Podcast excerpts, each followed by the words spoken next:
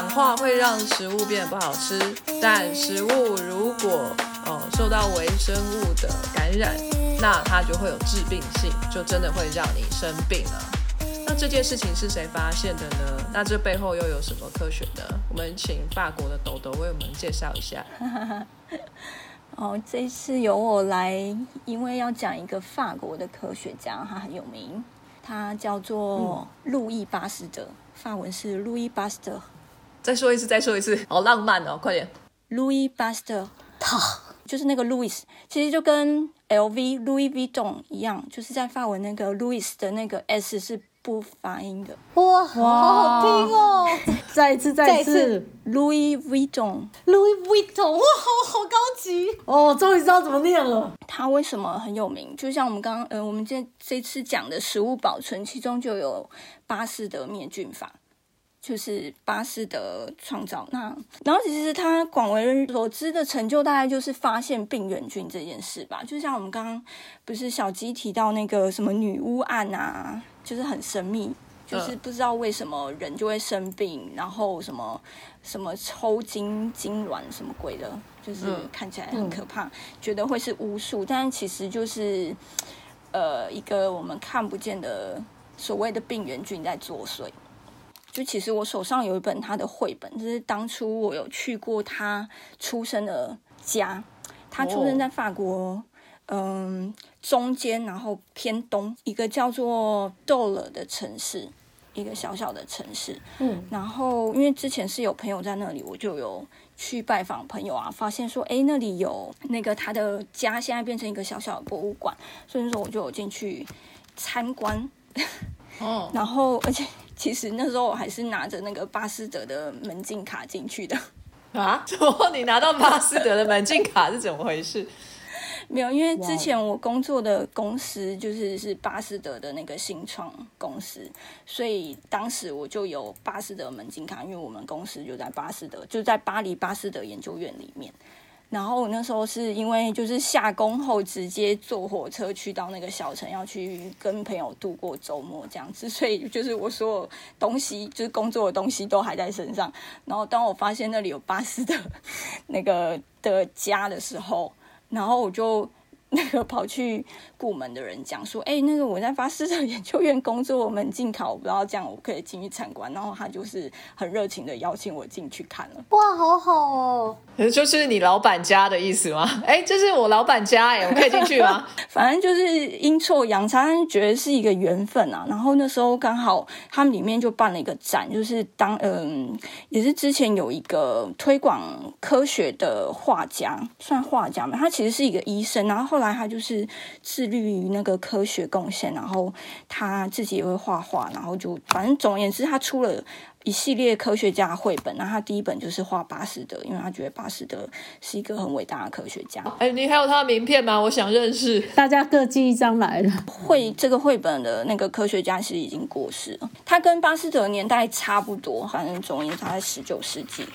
当代就有人帮他出绘本，这么有名。对我看一下那个书前面，他简介一个时间，就好像是在巴斯德晚年的时候。然后这一个他其实他也是一个医生，他本身就是画这个绘本，他本身是一个医生。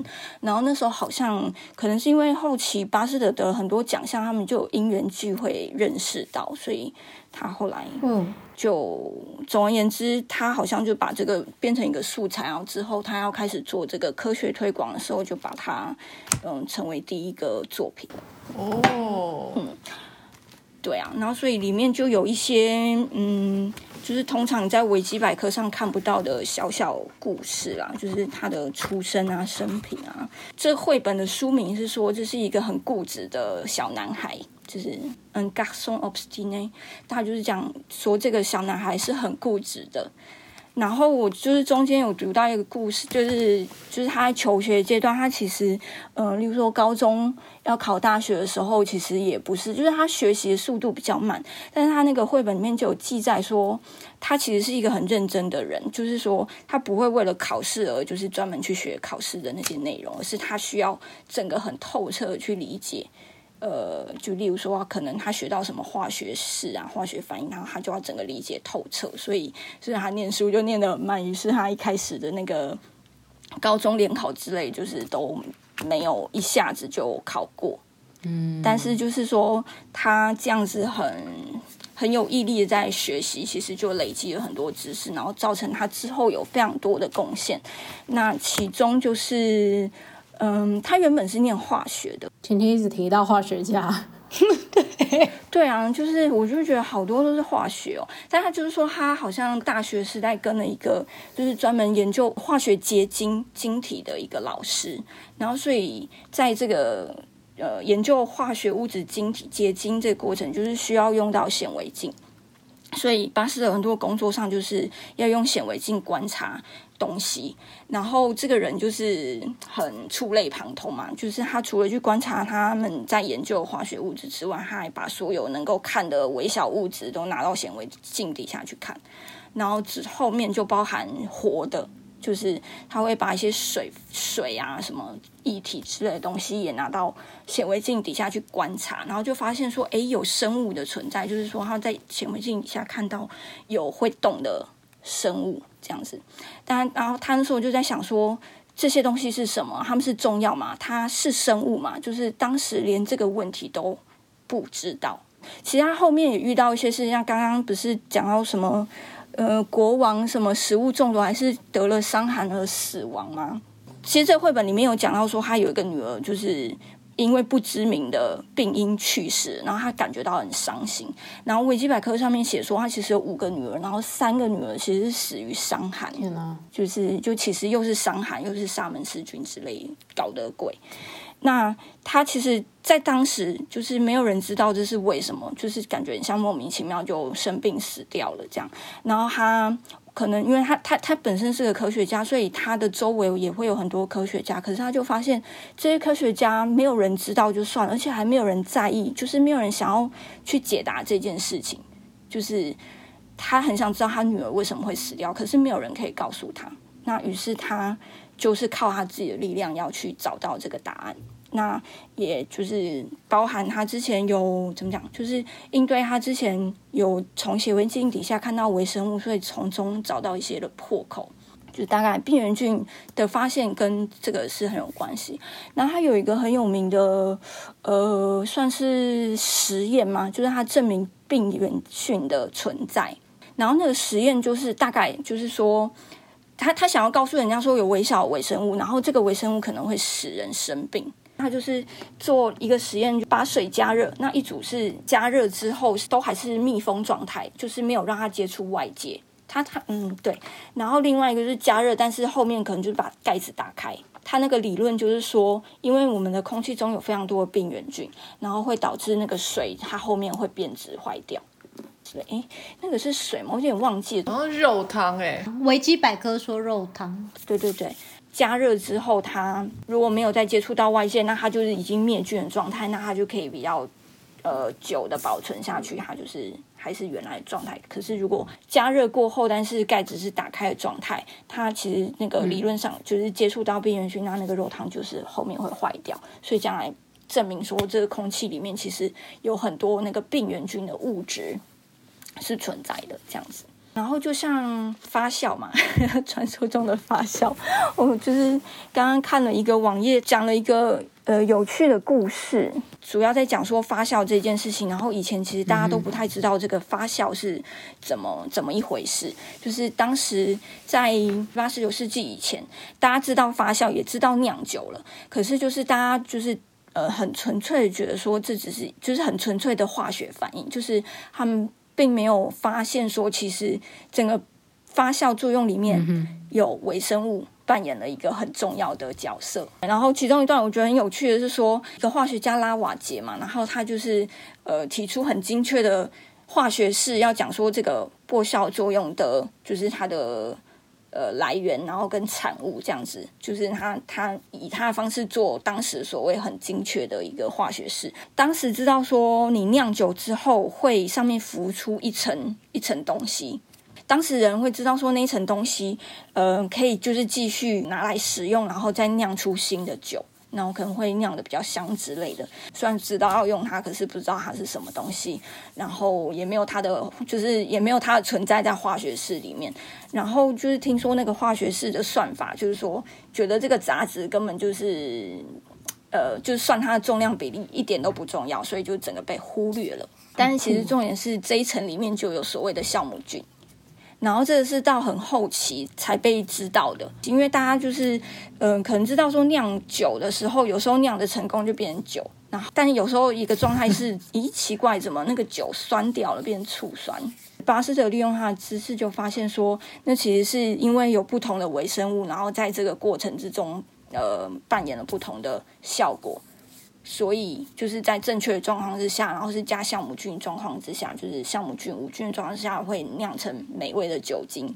那如果呃有跟空气接触到，空气里面有氧，然后也有其他像是醋酸菌之类的菌种，在酿酒环境中，如果不小心混到这些东西的话，那就会促使这些酒精再进一步被乳酸菌的发酵而变成醋酸。酿酒这件事情啊，就是人们对未知或是看不见的这一种力量，都会有一种敬畏之心。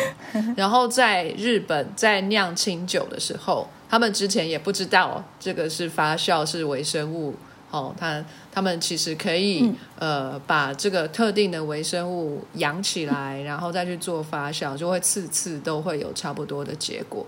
然后他们一样也是有时候会整整批的清酒就是倒灶，就是没有办法酿出来，要变醋或变味道不好。所以他们，如果你们有看过一套漫画叫做《夏子的酒》，它就是在介绍清酒的酿造过程。银酿、大银酿这些人，他们在酿的时候都会有很多的祭祀的过程，就是他们那个米拿来，然后放在桶子里，一切哈都已经弄好，加了水呀、加了该加的东西之后，桶子就要盖起来，然后就要开始拜拜，然后请求他们的天神，就是祝福这一批酒，他们可以酿成好酒这样子。嗯，巴斯德就是证明他们那些都是邪教。对，可以这么说，真的。真的，我觉得微生物应该要取一个工会，然后要感谢巴斯德，不然他们之前全部都是血汗劳工，都是一直在为人类工作，无名英雄，又帮我们酿酒，又帮我们做优若乳，然后都没有人要理他们。还在那边怪力乱神，还不知道我们做的。真的，就他们拜了半天，其实只要去拜那个酵母菌就好了，不需要拜神。哎，对耶，所以那法国人在酿酒的时候会拜拜吗？不觉得哎。你看看，这还不敬畏一点，没有尊重。哎，可是我不晓得哎，因为就他们不是拜拜啊，因为他们可能去教堂里面祷告也说不定。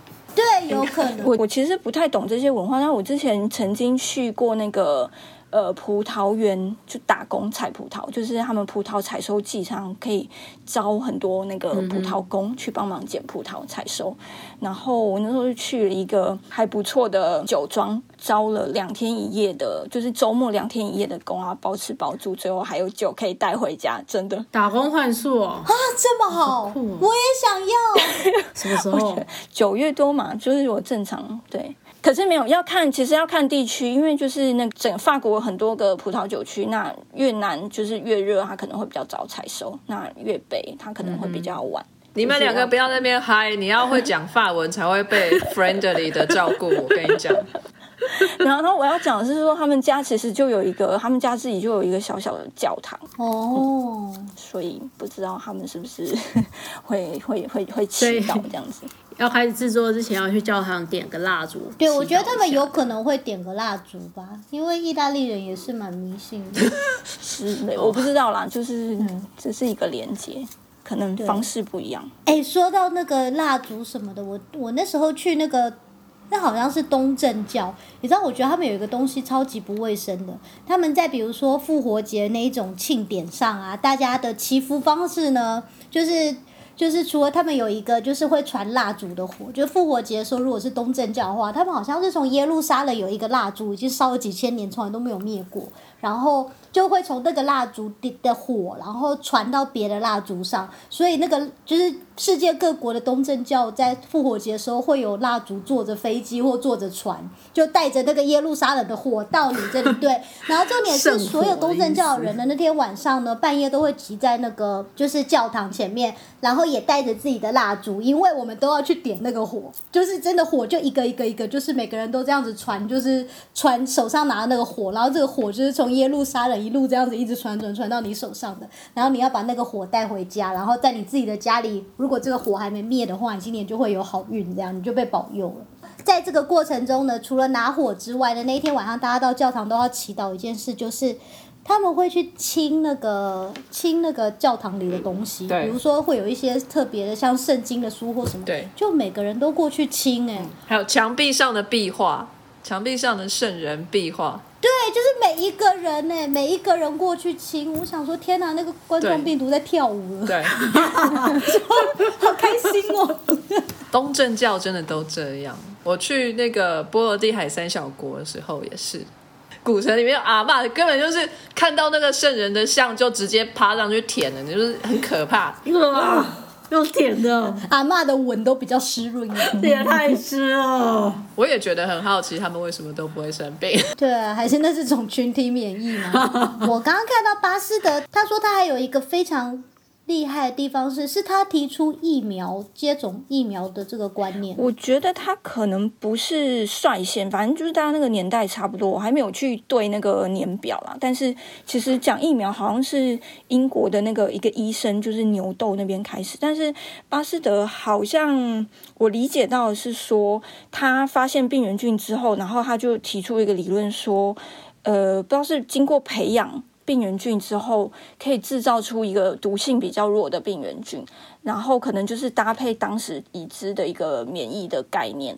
那他认为这个减了毒的疫苗可以使人就是比较怎么被感染之后没有那么严重，然后有获得免疫力的效果。这大概就是当时他推广疫苗的由来这样子。然后是狂犬病疫苗吧，我记得。就是他后来有变得很有名的原因，就是好像就是因为他这个狂犬病疫苗，然后得到不错的效果。然后那时候有美国人就是受深受狂犬病之苦，然后发现说，哎，在法国有一个巴斯德，好像就是有他的疫苗之类可以拯救他们，就是可以来对抗这个疾病，所以他们就远渡重洋，就是跨海来寻求巴斯德的帮忙。就是从此是不是让他的贡献其实也到世界外面去？所以巴斯德先生哦，对于杀菌啊，还有食物的发酵的这个原理、微生物这东西有很大的贡献。然后他现在在法国也有很多的以他为名的研究中心。巴斯德研究院是在全世界都有那个研究中心，也也不是各地，哦但就是各个国，嗯，我知道的，像在亚洲有新加坡，然后近期有香港，这是亚洲的部分啊。当然，美国啊、英国那边其实好像也都有他们的一个研究中心的部分。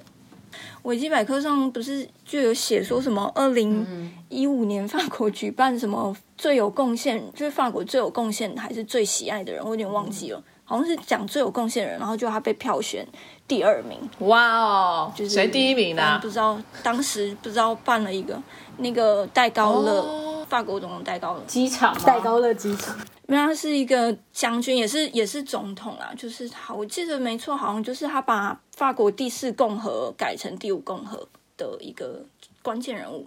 哦，就是 Four G 变成 Five G 的一个概念。然后就是二战时期，就是因为当时法国是被德军占领的，然后说他在这这场战役就是呃号召了大家的向心力，然后最终是反败为胜。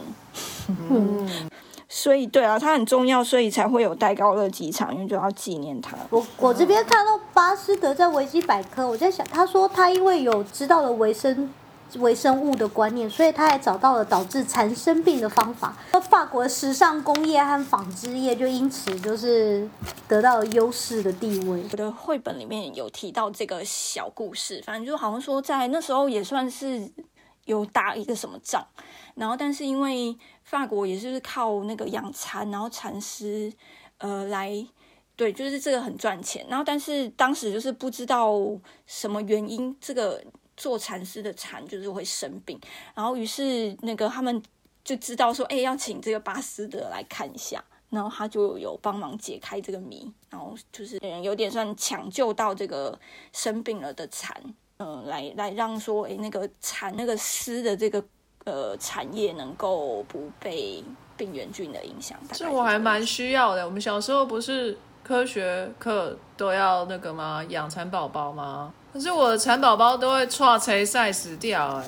我觉得你可以养到创成赛死掉已经很厉害。我那时候我们班上的蚕宝宝几乎都是被大家做到，然后压扁死掉，好惨哦！做到超级残忍的。我没有，可是我那时候因为我我很怕毛毛虫，所以我那时候真的是超痛苦，我一点都不想做那个作业。我每次我都把它放在很远。可是。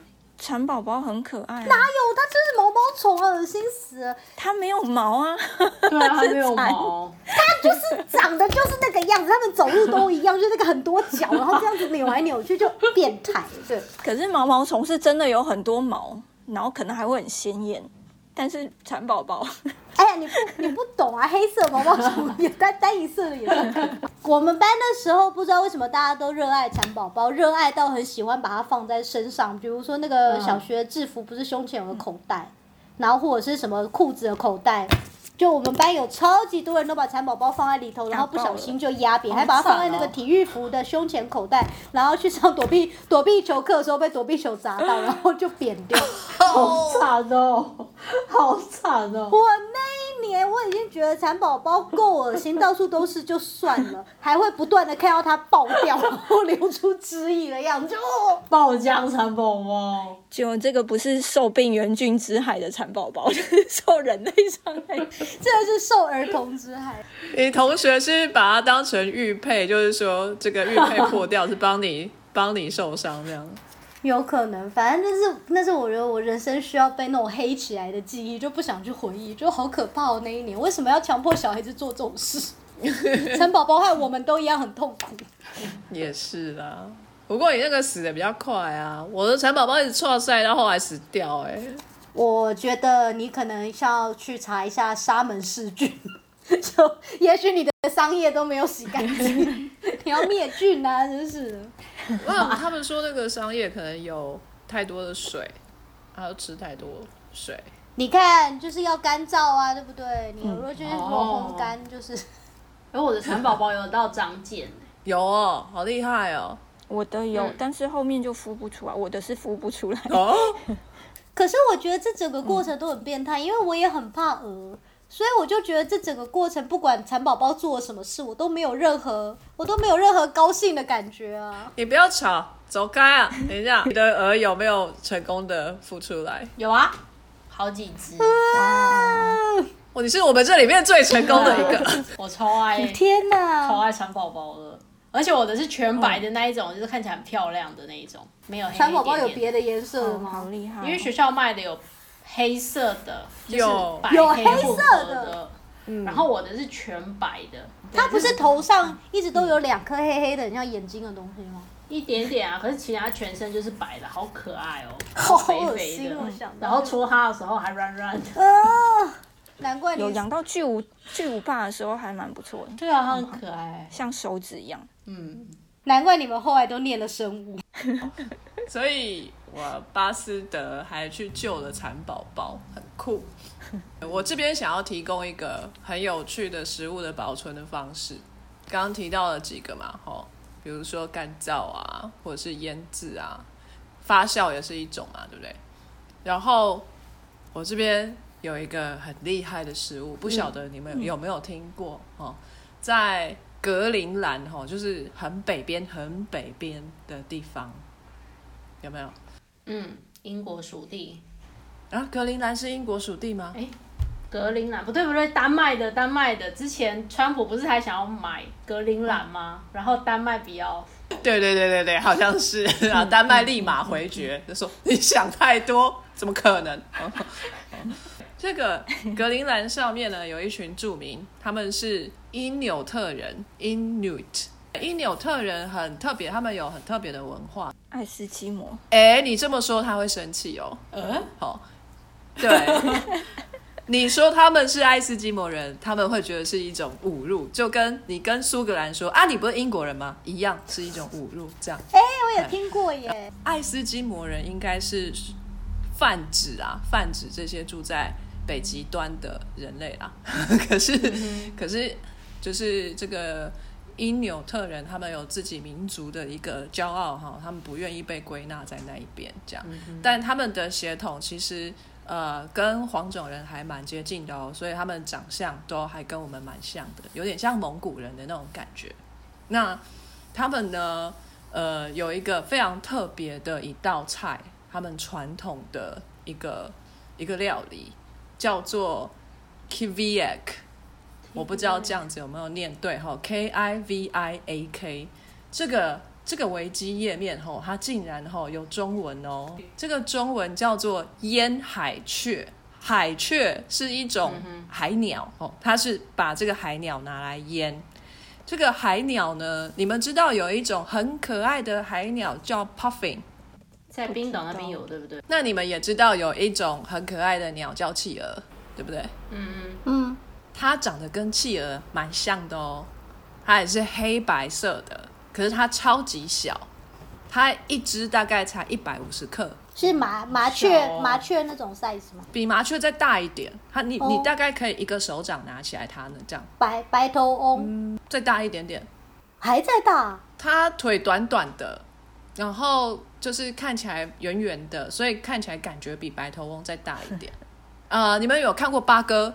大概八哥那么大。嗯，它这种鱼啊，啊不，它是这一种海鸟，北极在格陵兰真的非常非常的多，多到是数以百万计的。百万，那个多到他们一整群，他们是群体活动，他们一整群飞起来的话呢，它根本就可以把天空给染黑的那么多，天哪！多到哈，在格陵兰的因纽特人可以直接拿一个网子，像是捕蝴蝶的那种网子，直接往天上挥一下就可以抓到，哇，天哪，哦，真的有够泛滥程度，真的是超级泛滥的哈。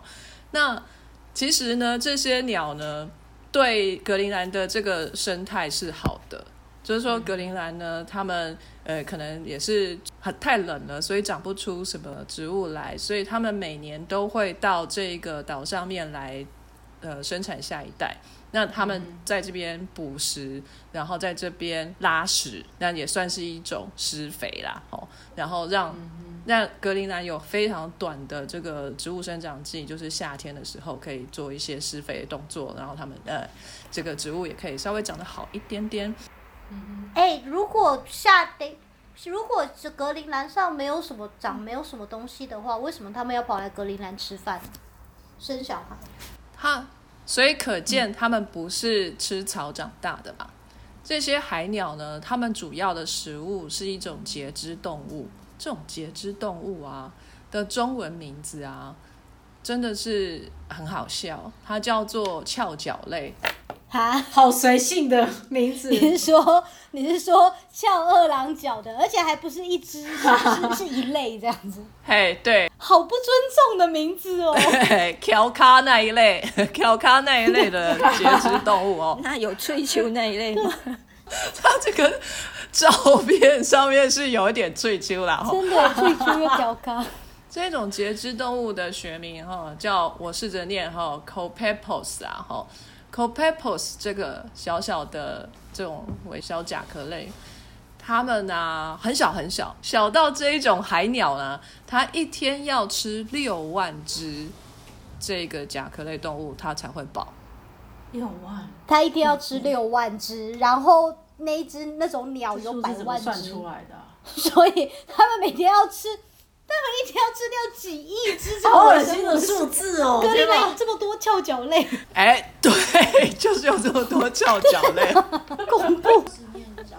哦，那字念的哦，哦，原来是饶脚类。OK，好，这个东西这么多，大家都是在海水里面，所以说它没有在陆地上。这些水鸟了，它们就必须要潜水去吃它。然后我这边找到一篇 paper，就是真的科学文章哦。他们发现这一种海鸟，这个海鸟的名字叫做 Little Auk，A U K，我念 Auk 啊，我不知道是不是真的这样念啊，但是它就叫 Little Auk。它呢是发现在陆地上第一个啦，第一个被发现是滤食性的动物，过滤的滤吗？对，过滤的滤，是像金鱼吗？对，就像金鱼一样。诶你怎么这么厉害？哎，我小时候是生物小天才，长大之后就堕落了，哦，好厉害哦！在蚕宝宝之后毁了我的未来。对他这篇文章的题目就叫做 "Almost like a whale"，几乎就像个金鱼。First evidence of suction feeding in a seabird，它是用吸的哦，哦，它的它吃东西是用吸的。之前有被发现都是海里的动物，就像金鱼啊、小鸡说的。那它是怎么样去吸的？它就是整个鸟就是钻到水里面去，它就在里面游泳哦，把它的翅膀当成鳍一样游泳。然后它看到一只这个桡脚类啊，它就把它吃起来，然后再继续游，然后再看到第二只再吃起来。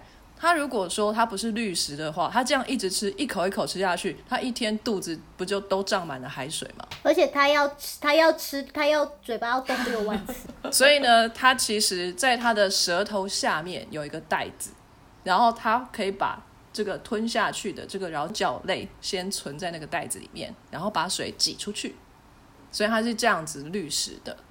那它这个一次潜水要一秒钟吃六只啦，然后呢，他一天要吃六万只嘛，哈，他一天要花多少时间来吃饭？如果他完全不停歇，不用呼吸，就一直在水里吃吃吃，那也要吃两个半小时以上。所以他如果中间要起来呼吸哦，顺便呢这个跟同伴玩一下，relax 一下，然后再继续回去吃，他一天要吃大概八小时，大概差不多啦。所以他每天都爱吃这个。这个应该很快吧不？过他也没有别的事情要做吧？哎、他要生小孩，你怎么这样？谈恋爱啊？我觉得对啊，他们应该都直接来的吧，然后就对啊就好了，然后 嗯，好，反正就是这样。是这个小鸟哈、l i t t l e Oak，它的这个食物还有它吃东西的方式，但它也同时是别人的食物，就是这个因纽特人的食物。因纽特人呢，会用那个网子直接在天上一吼，就就是抓到很多只的这个 Little Oak。抓到了之后呢，他们会把它收集起来。他们也是季节性的嘛，它只有这一季来这边生小孩啊，所以他们也是想要把它保存起来。但是他们那边最多的是什么？他们好像没有什么东西，没有树可以做桶子啊，没有什么牛可以来做牛皮啊，所以他要怎么样去把这个东西装起来呢？打猎海豹，他们那边最多的就是海豹跟海鸟。所以呢，他们就去抓海豹，把海豹的内脏、肌肉全部都拔掉，剩下皮跟皮下脂肪，然后把这个鸟就装进这个海豹袋子里。好可怜的海豹，而且感觉好臭哦。一只海豹，一只海豹可以装六百只的 Little Oak，今天的数字都跟六有关，好像是，那当然是最多了，最多。很很有福气。好，我我看到最少的数字是三百只，三百到六百只之间。好，那都都通通都塞到那个海豹的皮里面，还有包括了海豹的油。所以呢，在这个海豹脖子部分，它已经把海豹头就是砍掉了，然后剩下的是一个海豹的袋子，然后把鸟全部塞进海豹袋子里头，脖子的地方用绳子缝起来。把这一整袋的海豹肚子里面有海鸟的这个东西放到大石头下面压着，这样子压要半年到一年半之后才可以吃。直接因为它在这个压在石头下面的时候，海豹的皮跟下面的皮下脂肪会开始慢慢的腐化，然后皮下脂肪会流出来。那这个皮下脂肪会流到这些海鸟尸体身上，会给它很多的好吃的滋味。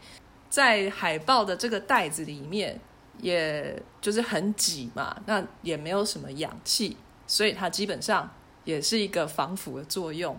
它里面是一个厌氧的状态，生长了一些好的细菌，它不会让呃这个海鸟真的是坏掉，它就会开始慢慢的发酵。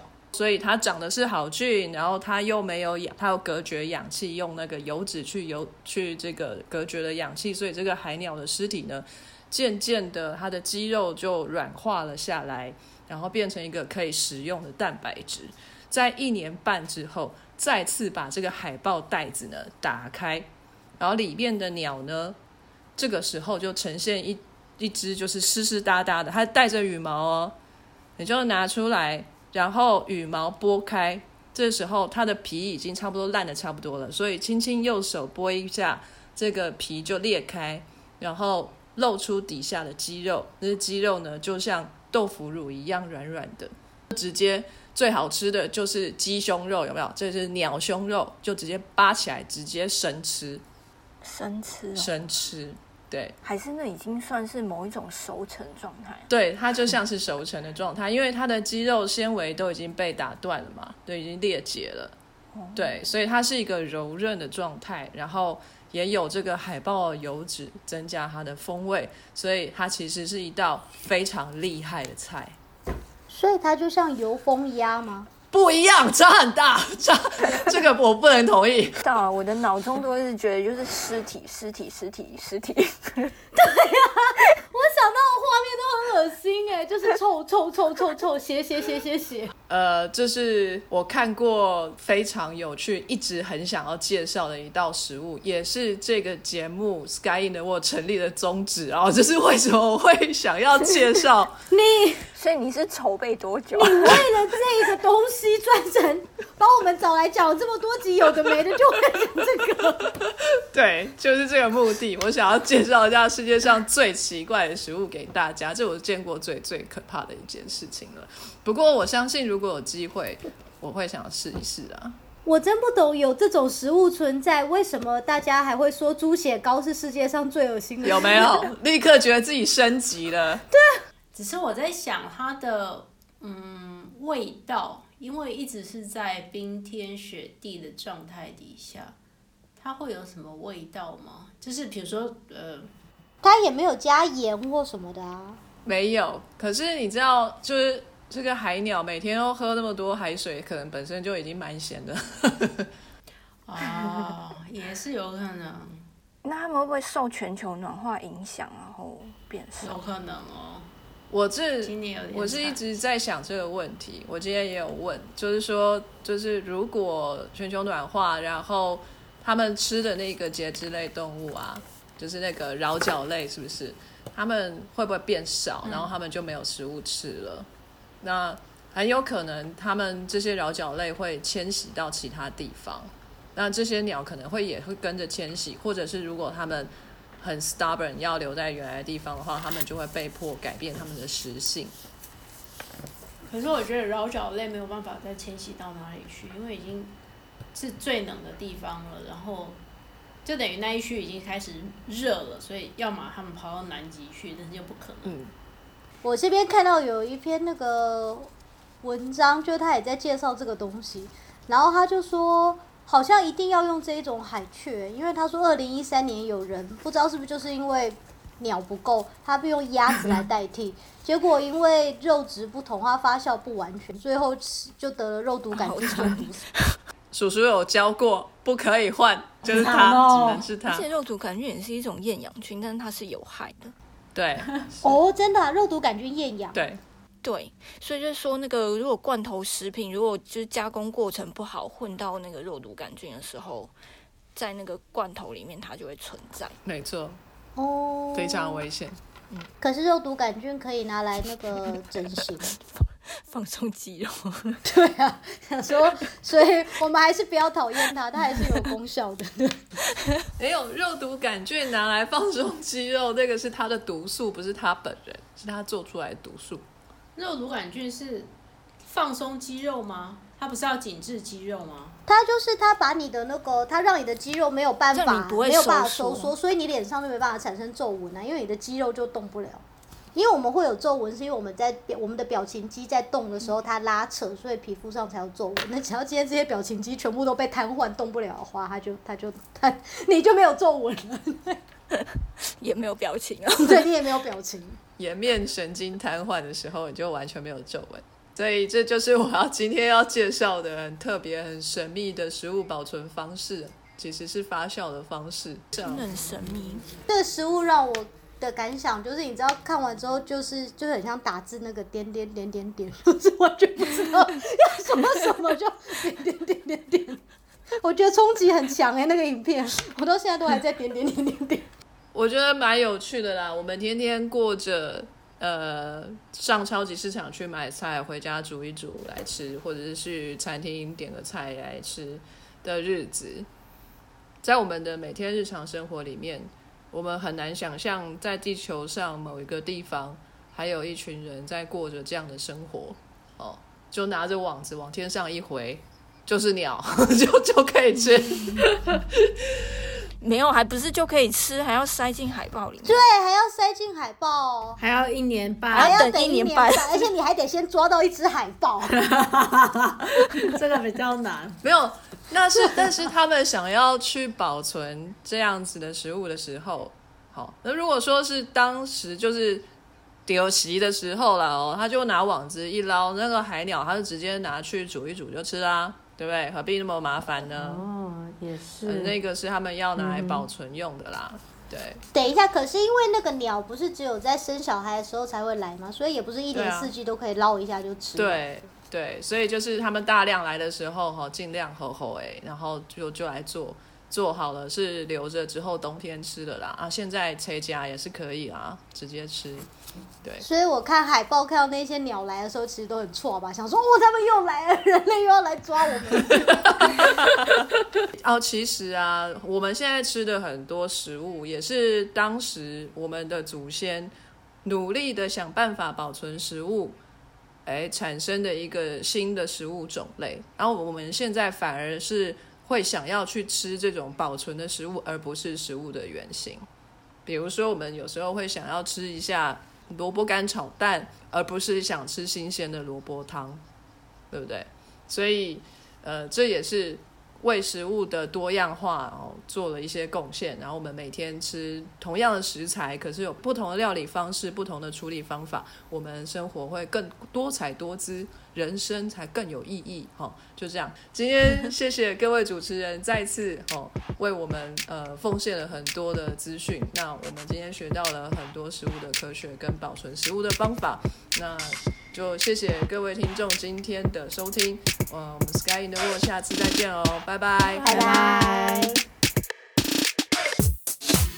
非常感谢各位听众的收听和支持，Sky in the World 在各大 Podcast 平台上都能够收听得到，Anchor、SoundOn、Apple Podcast。都能搜寻到 Sky in the World 的节目。另外，Sky in the World 也会在脸书粉专上分享科学家的八卦以及科学新知给大家。在 IG 上也会有编辑们的日常，有任何的问题以及意见，都可以在各大平台上面留言给我们知道。我们将竭尽全力为您寻找答案。欢迎追踪分享 Sky in the World，让更多人知道有趣的科学哦。